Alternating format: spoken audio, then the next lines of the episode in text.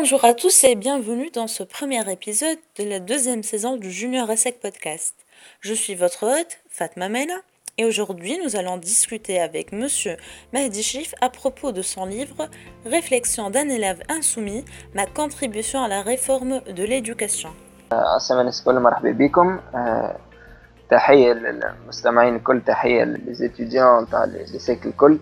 السلام الكل مرحبا بكم آه، تحية للمستمعين الكل تحية للإتيديون تاع ليسيك الكل آه، جيتكم اليوم باش نحكي لكم على كتابي ريفليكسيون دان إليف انسومي اللي خرج ليه ثلاثة جمعات آه، il est censé être vendu dans la plupart des librairies du Grand Tunis آه، ولكن si vous ne le trouvez pas آه، ما تخافوش قاعد نخدم انا توا sur une version numérique وان شاء الله معناها انتوما اول آه، اول عباد معناها باش نعلمهم بال- بالحكايه هذه Merci beaucoup Monsieur Mahdi, Euh, nous sommes vraiment ravis de vous avoir parmi nous. Donc euh, une année blanche et une décision cruciale surtout pour un major de sa promotion. Qu'est-ce qui vous a poussé à arrêter votre parcours éducatif pendant ces 12 mois? Alors les raisons de, mon année blanche, il y en a deux principalement. La première, c'est celle que vous connaissez, c'est le livre Réflexion d'un élève insoumis, kharaj, euh, il, y a, il y a trois semaines de cela. Maintenant, il y a une deuxième raison dont je parle un peu moins, c'est que أنا ما عشت أغلبية حياتي في الخارج. Euh, J'ai vécu la, la majorité de ma vie à l'étranger, واللي عشته في تونس آه، عشت وانا نقرا في السيستم فرونسي في الليسي اللي هو معناها ليسي من اغلى لي- لي ليسي في تونس c'est quelque chose qui est très très spécial.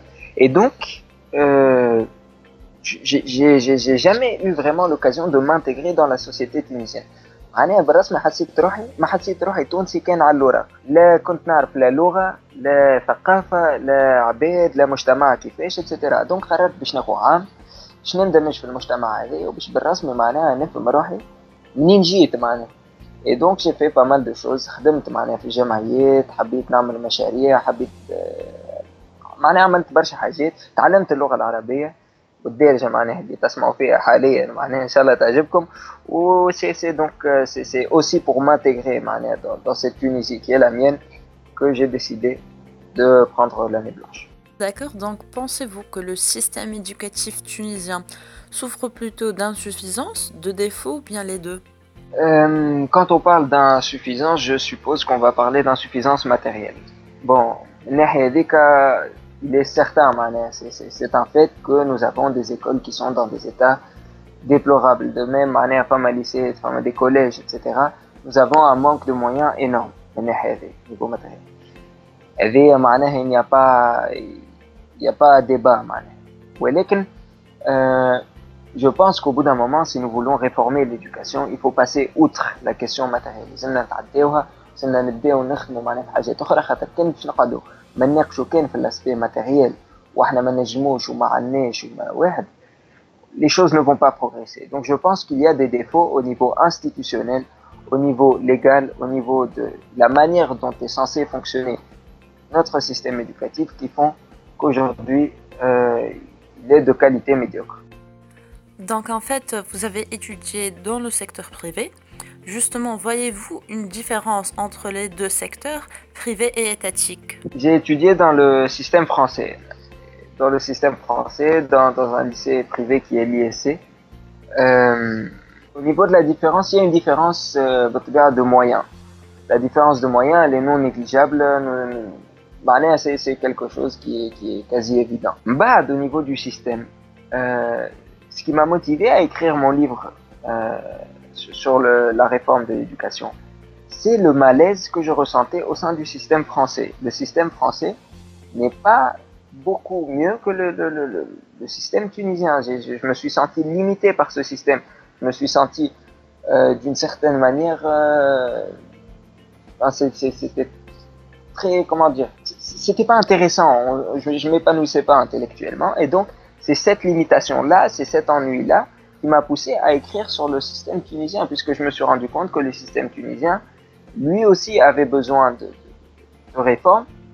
Je me suis dit aussi, mais je, je suis tunisien, je suis né en Tunisie, donc il est de mon devoir de faire quelque chose euh, pour l'équipe, je veux dire, à laquelle j'ai été, à laquelle j'ai été assigné. D'accord, donc en fait, comment pouvez-vous définir ou bien expliquer le rapport établissement d'enseignement et vie associative? Je pense qu'actuellement, au sein du système éducatif tunisien, ce rapport est quasi euh, inexistant. Nous avons euh, de la part des écoles un certain rejet euh, de la vie associative, de la vie culturelle, puisque les écoles aujourd'hui se considèrent comme ayant le monopole de la connaissance. Qu'est-ce que ça veut dire? Ça veut dire que l'école considère que seuls les professeurs ont le droit de dispenser la connaissance aujourd'hui. Quand tu rentres à l'intérieur d'une école, c'est comme si tu rentrais euh, c'est un mot fort, mais au sein d'une prison. C'est-à-dire que tu n'as aucune vie artistique, tu n'as aucune vie associative, euh, tu n'entends pas parler euh, de, ce qui se passe au dehors des, informations, etc. Et donc tu te retrouves isolé. Alors que je pense que l'école gagnerait énormément à inclure, à devenir finalement un, un centre culturel à part entière, à, à devenir inclusif de sa communauté, en permettant aux membres de la société civile, comme on parlait, de venir participer à l'éducation des enfants à travers euh, des interventions, des conférences, euh, des spectacles, etc. Et, je sais personnellement, et, nous savons tous qu'il y a énormément d'associations qui sont prêtes à aider, énormément de gens qui ont envie de contribuer au développement du système éducatif tunisien et qui malheureusement ne peuvent pas à cause de ces limitations euh, institutionnelles. Donc euh, cet élève tunisien qui, on va dire, est un peu enfermé, qui n'a pas d'autre activité à part le lycée, euh, comment est-ce que cela va influencer son cursus scolaire et dans le futur son parcours professionnel? Alors en deux mots, euh, je, reviens à une notion que, que j'ai très souvent évoquée, je reviens à la responsabilité. cet élève, on lui donne aucune responsabilité de tout son parcours scolaire, tout son parcours académique, il ne prend aucune décision. Euh, je m'explique. De la première euh, primaire, euh, où il va rentrer à son orientation universitaire. Il ne va choisir aucun projet au sein des matières qu'il va étudier. Il ne va pas choisir les matières mêmes qu'il va étudier. Au niveau du, premier examen, du premier concours qu'il va passer de la, sixième, il ne va pas choisir s'il va au collège pilote ou au collège normal, puisque c'est en fonction de sa moyenne. Et s'il a la moyenne qui correspond, sa famille et euh, l'environnement, social vont faire pression sur lui pour qu'il aille au pilote. De même pour euh, la neuvième, s'il a la moyenne pour aller au pilote, on va l'obliger à aller euh, au sein de l'école pilote. Je continue avec l'orientation secondaire, les différentes filières. s'il a la moyenne pour aller en maths, on l'obligera à aller en maths, même si, et ce, même s'il est passionné de lettres. Enfin, j'arrive à l'orientation universitaire. Si tu as la moyenne pour aller en médecine, même si tu es passionné de, menuiserie, de musique, d'ingénierie ou d'économie, tu vas en médecine. Tu ne fais rien d'autre. Et ça, c'est quelque chose qui fait que l'élève se sent complètement désengagé de son avenir, désengagé de son parcours. L'élève se laisse aller, laisse les gens prendre des décisions pour lui, perd cet esprit critique, perd cet esprit d'initiative.